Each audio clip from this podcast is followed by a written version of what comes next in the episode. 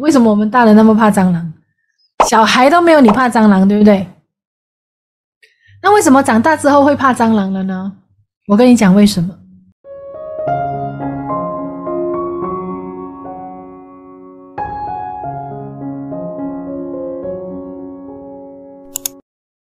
那我们来看，我们来研究一下记忆。我们所谓的这些没有办法采取行动、恐惧的这些记忆是怎么样形成的？大家知道吗？上课好日子，双十一。记忆怎么形成的？嗯，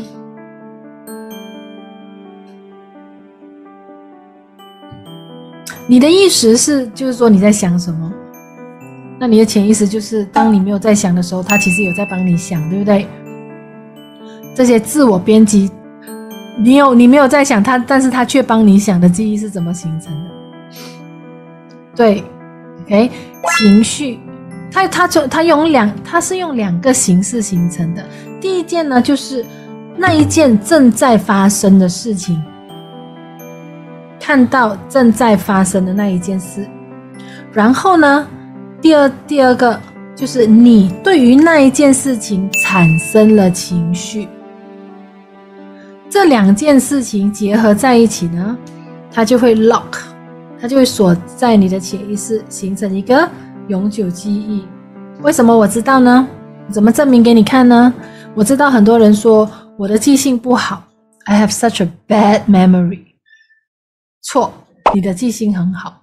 因为呢，如果我现在要你想一下，你小时候发生的一件让你记忆犹新的一件事情，可能是一件很伤心的事情，也可能是一件很开心的事情。然后妈妈为你准备了一个非常丰盛、非非常呃非常开心的一个生日趴，又或者是你生日的那一天，你你的爸爸却没有出现，你是不是记得那件事？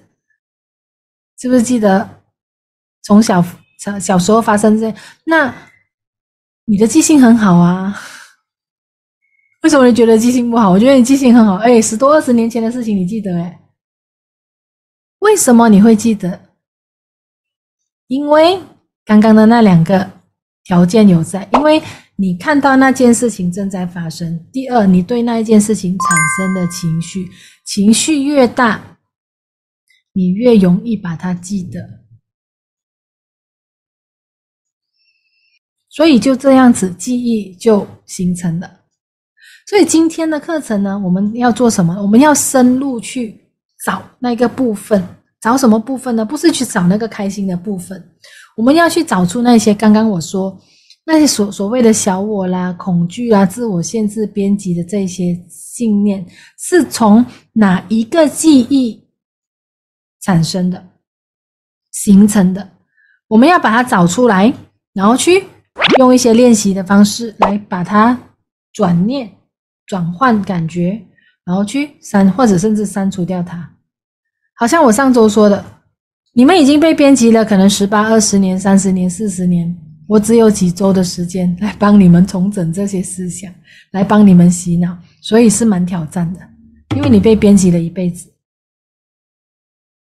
对不对？很挑战，所以你们要帮。宇宙姐姐来帮你洗脑，可以吗？你们要帮你们帮我帮你洗脑。你小时候的那那一段时期其实是很重要的，你知道吗？就是零到七八岁这段时期，因为这段时期的小孩子他基本上是全单照收的。好像我的大儿子今年已经十一岁了，他也大概九岁之后这样开始，他才开始知道圣诞老人跟牙仙子是他的妈妈。在那之前，他都真的以为圣诞老公公送他礼物，牙仙子给他巧克力。所以你跟他讲什么，他就相信什么。你跟他说，呃，你是从肚肚脐里面拿生出来的，他也相信，对不对？直到他长大之后跟朋友聊天才，才朋友笑他，他才知道哦，原来不是哦。所以恐惧也是在那个时候被编辑进去的，你知道吗？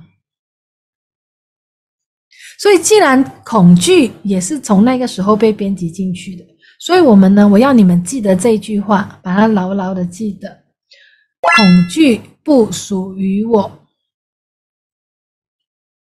Fear does not belong to me。因为每一个人生出来的时候是没有恐惧的，对不对？你去看现在的小孩子啊，你他知道什么叫脏吗？他知道什么叫危险吗？他知道过马路要看车吗？不知道啊。他知道他他知道蟑螂很恐怖吗？诶，蟑螂其实没有很恐怖。为什么我们大人那么怕蟑螂？小孩都没有你怕蟑螂，对不对？那为什么长大之后会怕蟑螂了呢？我跟你讲为什么。比如说啊，啊，比如说你小时候，小小孩，你坐在那边，三岁，两三岁，什么都摸，什么都爬，对不对？然后你你坐在客厅呢，然后有一天，妈妈在厨房，那你坐在客厅。有一天呢，有一只蟑螂慢慢的在那个客厅的地上爬呀爬呀爬呀爬呀爬呀爬呀爬呀，靠近你哦。然后你就看到，诶，这是什么？好可爱耶！为什么会动的？然后这个时候呢，你的小手呢，你那个什么都放进嘴巴的小手就来咯，就要去抓那一只爬呀爬呀爬的可爱的小强。当你要抓它下去的时候呢，这个时候怎么发生什么事情？你妈妈刚好从厨房走出来，看到哦，看到了这一幕，然后你妈妈就啊啊，不要抓，放慢速度，不要抓，他就把你这样一手抱起来，这样，然后呢，你妈妈抱了你起来，还这这样，然后这个时候你会怎么样？你就哭了，对不对？你就哭了，然后妈妈还还没有啊，还不单止这样子哦，你妈妈把你放在一边之后呢，马上随手就拿了一一一个拖鞋，去厨房拿了。厨房拿拖鞋追着那个蟑螂拍呀拍呀拍呀拍呀拍呀拍呀拍，然后你看到那个画面，吓坏了，然后你哭了，你不是很怕，对不对？从此以后，你看到蟑螂你会怎么样？你会怕吗？你会开始怕蟑螂，对不对？为什么你会开始怕蟑螂的呢？来，我们回去刚刚的那个故事。原本那个蟑螂出来，你觉得诶可爱呀、什么东西会爬的？我想要抓它。然后你妈妈一出来，这件事情正在发生。什么事情正在发生呢？你妈妈大喊一下，然后把你抓起来。这件事情正在发生。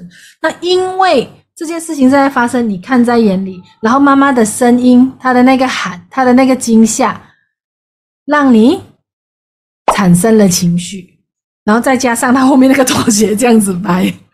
那个画面又再进去情绪，所以画面正在发生，情绪产生，它就形成永久记忆。而这个画面是不好的，对不对？对蟑螂恐惧的，所以你就怕，你就怕蟑螂了，被妈妈吓到了。所以为什么我们大人经常说不要不要随便吓小孩子，不要不要经常说我叫警察来抓你，我叫那个黑人把你抓掉，你再不听话，我就叫陌生人。我就我就不要你，我就丢掉你，不要不要跟小孩子说任何这样子的话。你成绩考不好，你长大之后你就会去倒垃圾。那帮倒垃圾的人得罪了你吗？啊，你家的垃圾垃圾没有人倒的话，看你怎么样，对不对？为什么要这讲话？为什么这样子讲话？对不对？所以我们就是被这样子的环境被编辑长大的。